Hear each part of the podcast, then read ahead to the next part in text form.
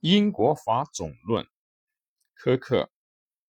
本书作者为柯克。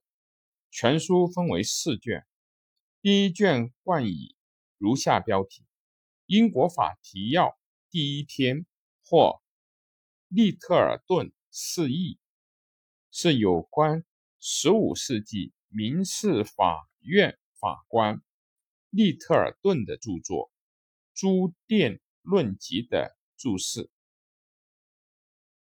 第二卷是有关英国大宪章等许多成文法的注释，约有三十九种。第三卷是刑法，从第一章的大逆罪到第一百章的不法监禁罪，就各种犯罪和判决。执行等刑事诉讼程序法加以说明。第四卷是研究法院的审判权。当时法院之间审判权之争异常激烈。科克在第四卷中指出，普通法各法院的优越地位，例如对海事法院的审判权竟加以攻击，但对王室法院的审判权并没有加以否定，这一点值得注意。